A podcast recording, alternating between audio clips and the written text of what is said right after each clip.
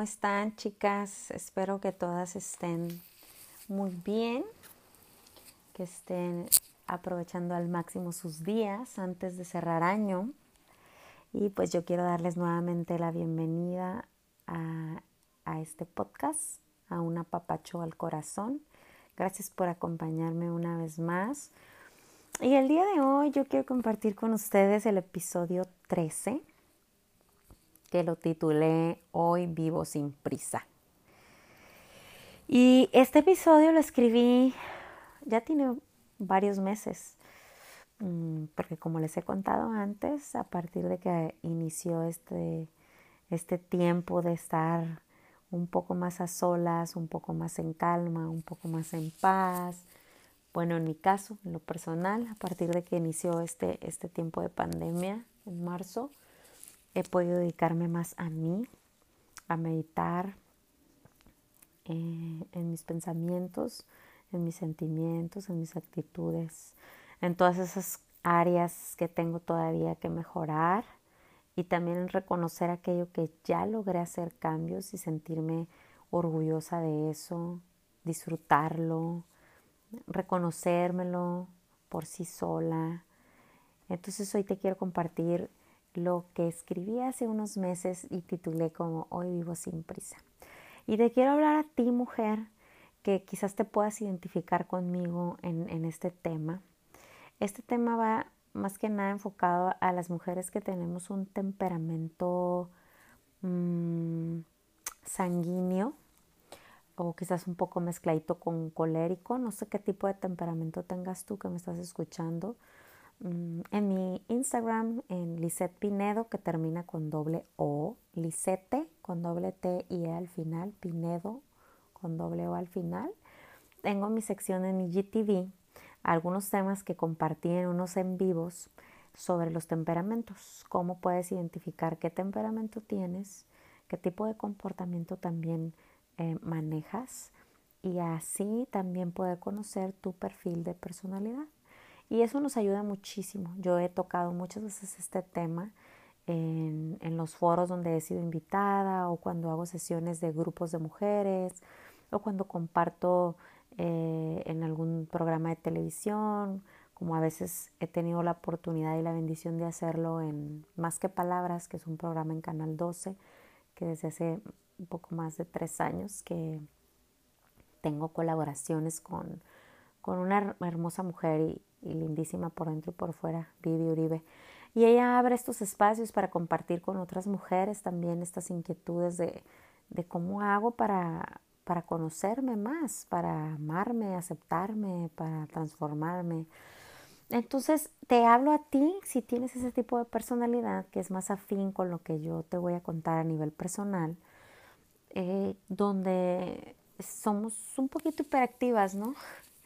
Y que a veces nos, nos reconocen como si las que somos más este, proactivas o que somos multitask, que ese término también eh, está un poquito manipulado o mal manejado o mal comprendido, pero la realidad es que sí está bien poder hacer varias cosas a la vez, pero lo que no es bueno es que nos saturemos demasiado y perdamos el equilibrio.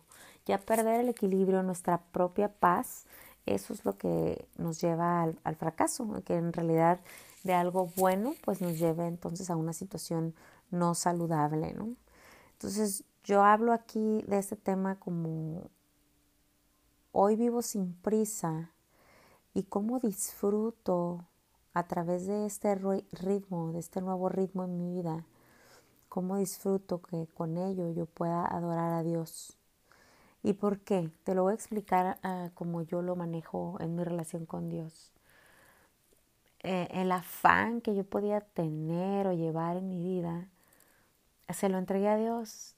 Decidí día a día vivir sin prisa, sin afán, sin esa creencia de que entre más hago, mejor soy o entre más hago, más voy a lograr, o entre más hago, entonces los demás van a pensar mejor de mí, o entre más cosas hago, entonces van a tener más consideración por mí, o me puedo, llegas a un punto donde hasta te puedes victimizar por una situación que tú misma estás provocando. Y después nos sentimos agotadas, amargadas, histéricas, cansadas. Bueno, no sé si te suena familiar.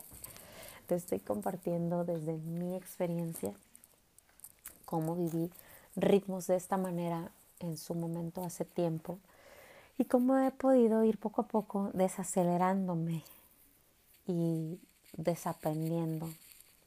Yo crecí corriendo, siempre con prisa, siempre retada a más, a hacer más, a convencerme a mí misma que no era nada suficiente, siempre se podía hacer más. Mm, así crecí al principio, o sea, en mi infancia yo recuerdo ese ritmo porque tuve una, una abuela materna y una mamá muy exigentes, muy críticas, muy duras y muy difícil de complacer o de llenar sus expectativas. Y yo buscaba esa aceptación, esa reafirmación, además de que venían ellas criadas de una forma, pues de un matriarcado, ¿no? donde siempre la mujer para ellas era sobresalir, una más que la otra, siempre era como si fuese una competencia. Y si hacías algo era de, no, pero tu abuela hizo más, hacía esto, o tu mamá hacía tal cosa de esta forma, y eso y más hacían. Y entonces estas cosas a mí me llevaban a, sentir que yo tenía que llevar un ritmo triple, siempre con premura, con presión, esas expectativas impuestas en mí y, y impuestas por mí también, o sea, no nada más lo que los demás ponían sobre de mí y yo las cargaba, sino que las que yo misma me ponía, ¿no? Nunca era suficiente. Desde pequeña suplí personas y adopté roles que no me correspondían. Eso me acostumbró a vivir activa. Me adapté a eso, me creí eso y, viví así mucho tiempo. Proactiva, pero no muy productiva. Entonces hay que identificar ahí la diferencia, ¿no? Que parece que está haciendo tantas cosas, pero, pero en cuál de todas las cosas o de todos sus roles estás obteniendo resultados. Y que los resultados que estás obteniendo son los que tú anhelas, los que tú esperas, los que tú quieres, los que estás buscando de todo lo que haces, qué tanto es realmente de valor. Detente, detente unos segundos y medita en eso. ¿Cuántas cosas haces al día? Y de todas esas cosas que haces, ¿qué recursos estás invirtiendo en cada una de ellas? Y de esa inversión, ¿qué realmente está generando valor para tu vida? Para tus sueños, para tus anhelos, para el propósito de tu vida. Crecí pensando que ser necesitada me convertía en indispensable, en irreemplazable, en superior, en más apreciada entonces. Y así fue que me, me convertí en una superhéroe. Ese es un síndrome que padecemos mujeres que tenemos este tipo de personalidad o de temperamento o de perfil de comportamiento, de formación. Son nuestras características y tendemos a convertirnos en superhéroes, en salvadoras del mundo, en arregla todo, en personajes. Primero somos personajes en la escuela, con las amiguitas, en la familia, después vas creciendo y en tus próximos entornos, ya sea laborales, de negocios, donde te pongan, porque traes esa, ese, ese matiz ya hasta que revientas, ¿verdad? Hasta que explotas. Eso es muy cansado, es demasiado para soportar un ser humano. Nosotras no somos Dios, no somos todopoderoso. No podemos arreglar todo ni controlar todo. Y vamos a fallar también y somos imperfectas y nos vamos a equivocar. Vamos a llegar a un límite y nos vamos a cansar. Y lo peor de todo es que estamos intoxicándonos a sí mismas con esas cargas emocionales, mentales, que nos agotan, que nos secan, que nos convierten en personas amargadas, apresuradas, que no nos deja, eso, ese ritmo no nos deja disfrutar el momento, el tiempo presente, el aquí, el ahora.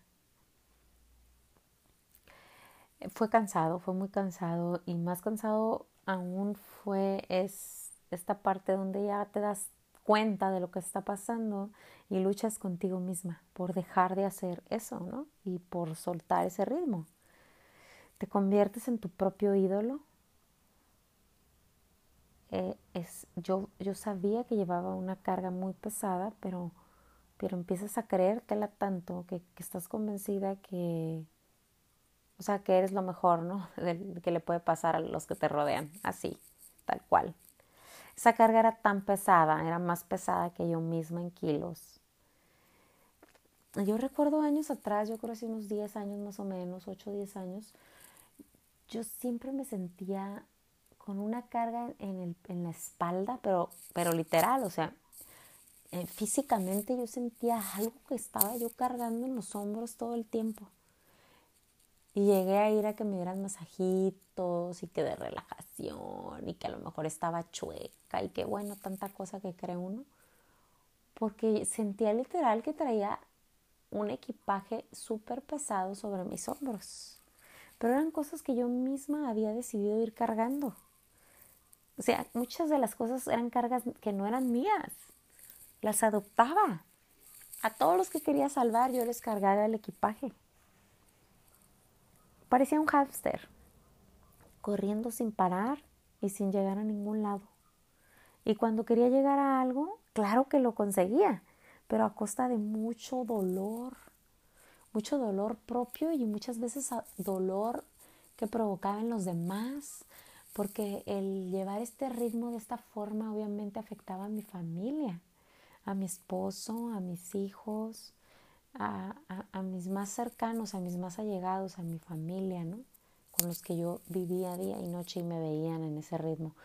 Llegaba a casa obviamente a veces tan agotada, tan drenada por las condiciones a las que yo me estaba, eh, en, donde yo me estaba desenvolviendo y aparte a, a, esas situaciones en las que me exponía con, con los demás, con el entorno que yo convivía, con tal de de sentirme útil o que había hecho algo por alguien más y estaba ayudando al mundo entero, pero era una forma de, de, querer desviar estas características de control, porque tienen raíz de control, o sea, quieres controlar lo que los demás piensan de ti, lo que los demás sienten por ti, los de, lo que los demás pueden esperar de ti, o sea, es, es demasiado cansado, y cuando descubrí esto a través de lo que Dios, fue solo que Dios me, me abrió los ojos.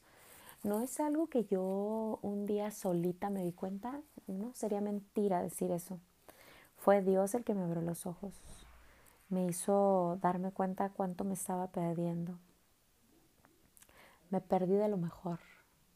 Me perdí de momentos con mi familia porque tenía llegaba a casa cansada, porque quizás ya le había dedicado el mundo entero mi oído, mi corazón, mis brazos, llegaba a casa y ya no tenía la paciencia, la calma para prestar en casa mi corazón, mis brazos, dar paciencia, dar amor y, y permitirles a ellos que yo fuera quien les ayudara con su carga, porque ya estaba demasiado cargada. Pero una vez que abrí mis ojos a esto, una vez que Dios me abrió los ojos a esto, yo empecé a hacer cambios de forma muy, muy intencional. Y muchos de esos cambios no fueron nada fácil, nada, nada fácil. Eh, tuve que empezar a poner límites, a, a reconocer que hay un tiempo para todo y que Dios es un Dios de orden y que primero está mi familia, mi casa, lo que Dios me ha confiado mi propia vida, mi paz, mi gozo, la llenura en mi corazón, porque sin eso yo no puedo servirle a nadie, ni puedo darle a nadie un buen consejo si yo no estoy bien.